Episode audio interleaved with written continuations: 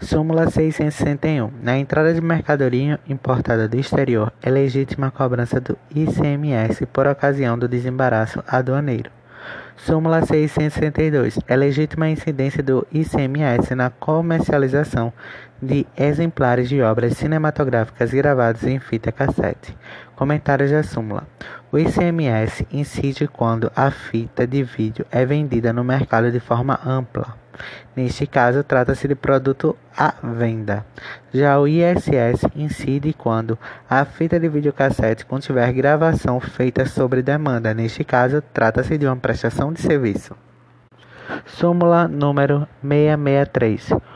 Os parágrafos 1 e 3 do artigo 9 do Decreto-Lei 406 de 68 foram recebidos pela Constituição Federal. Comentários da súmula. O Decreto-Lei nº 406 de 68 versa sobre o Imposto sobre Serviços de Qualquer Natureza, ISSQN. O artigo 9 trata sobre a base de cálculo do ISQN. Já o parágrafo 1 e 3 tratam sobre a aplicação da base de cálculo das sociedades prestadoras de serviços profissionais. tratando de uma tributação diferenciada, se presta para concretizar a isonomia e a capacidade contributiva. Súmula 664. É inconstitucional o inciso 5 do artigo 1 da Lei 8.033 de 90, que instituiu a incidência do imposto nas operações de crédito, câmbio e seguros, IOF, sobre saques efetuados em caderneta de poupança.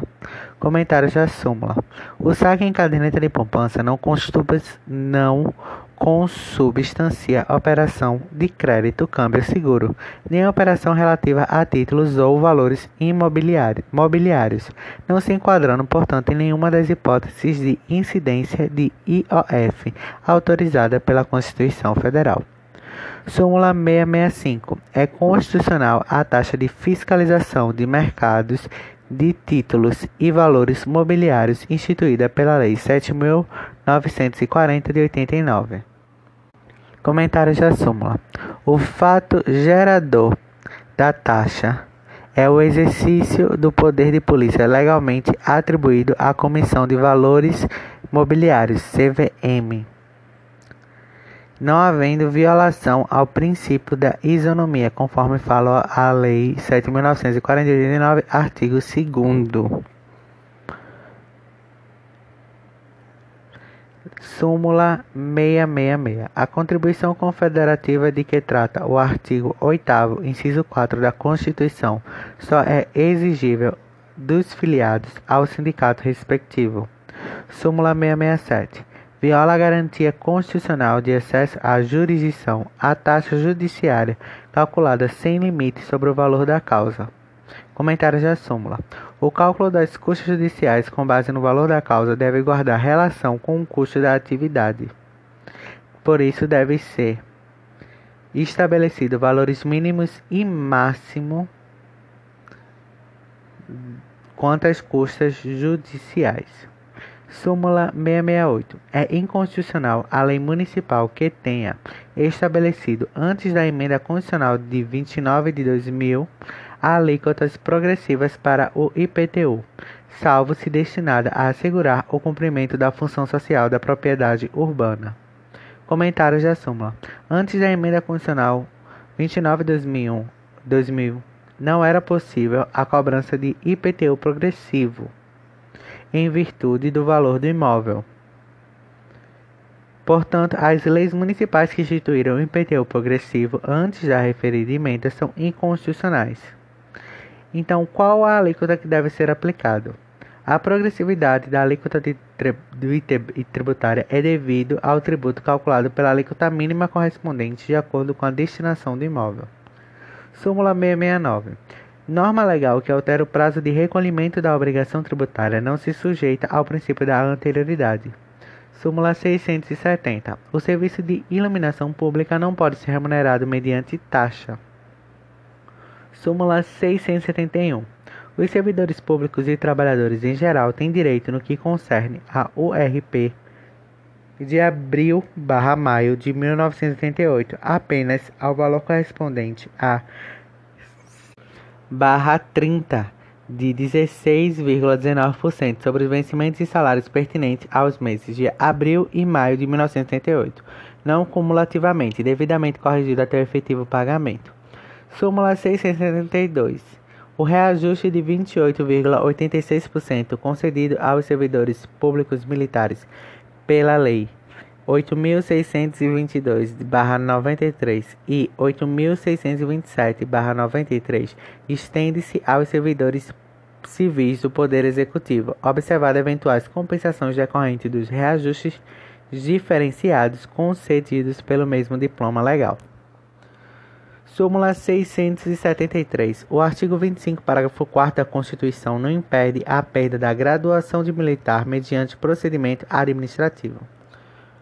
Comentários da súmula. O artigo 125, parágrafo 4 diz o seguinte: compete à Justiça Militar Estadual processar e julgar os militares dos estados nos crimes militares definidos em lei e as ações judiciais contra atos disciplinares militares, ressalvada a competência do júri quando a vítima for civil, cabendo ao tribunal competente decidir sobre a perda do posto e da patente dos oficiais e da graduação das praças. O, esse parágrafo diz respeito à perda da graduação com pena, como pena acessória criminal e não à sanção disciplinar, que pode decorrer de adequado processo administrativo.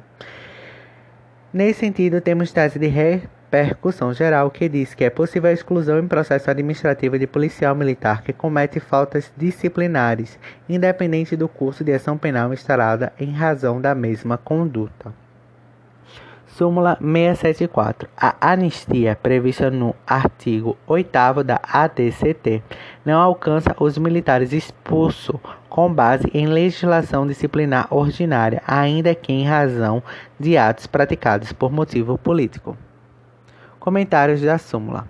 O artigo 8 da ADCT anistiou aqueles que foram atingidos em decorrência de motivação exclusivamente política por atos de exceção institucionais ou complementares.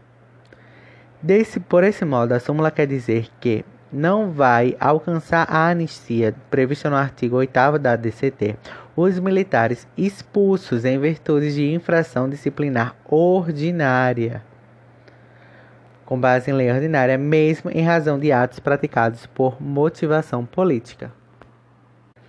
Súmula 675.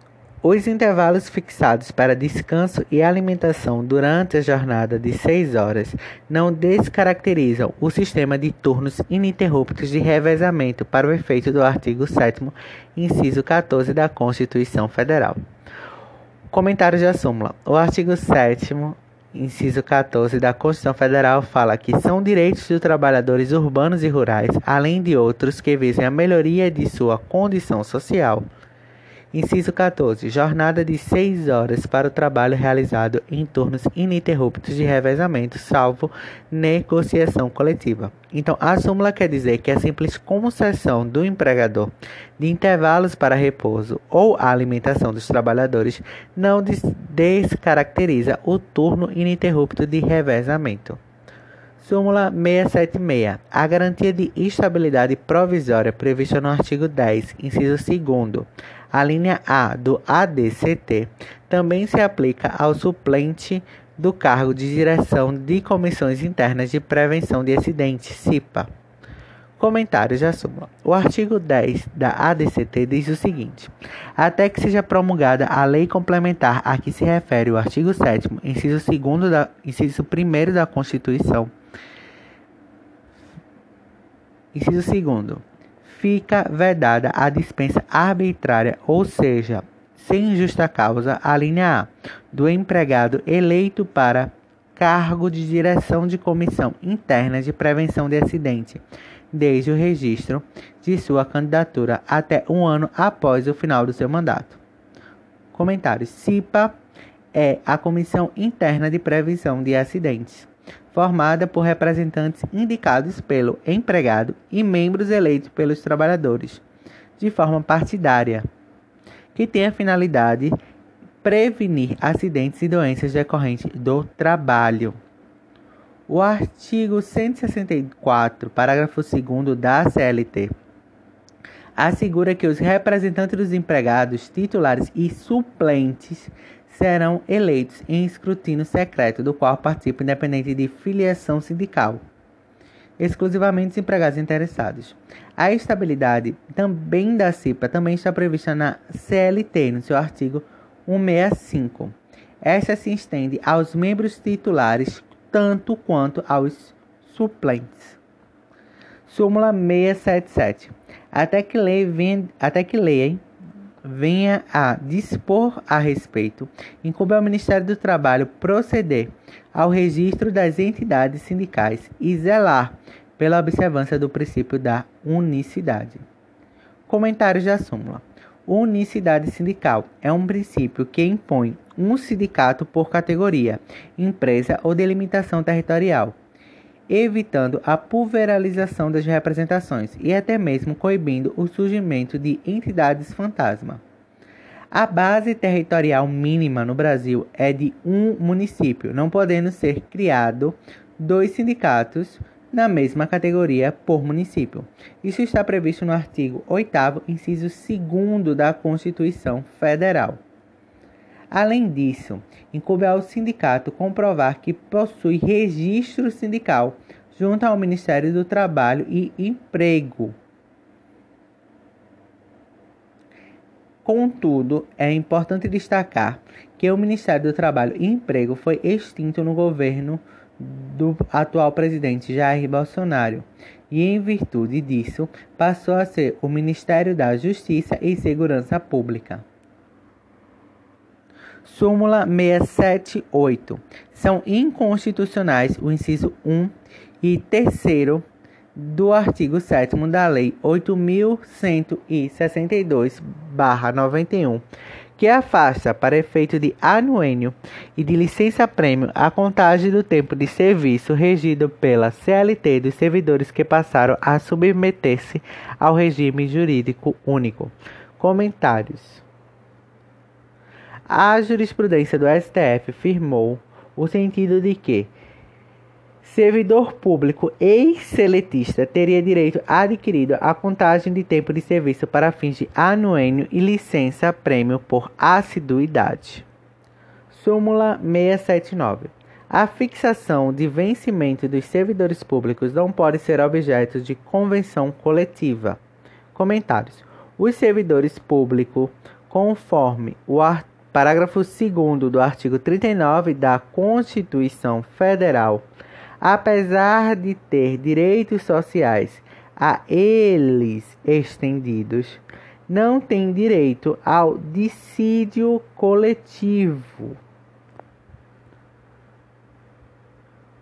Súmula 680. O direito ao auxílio alimentação não se estende aos servidores inativos.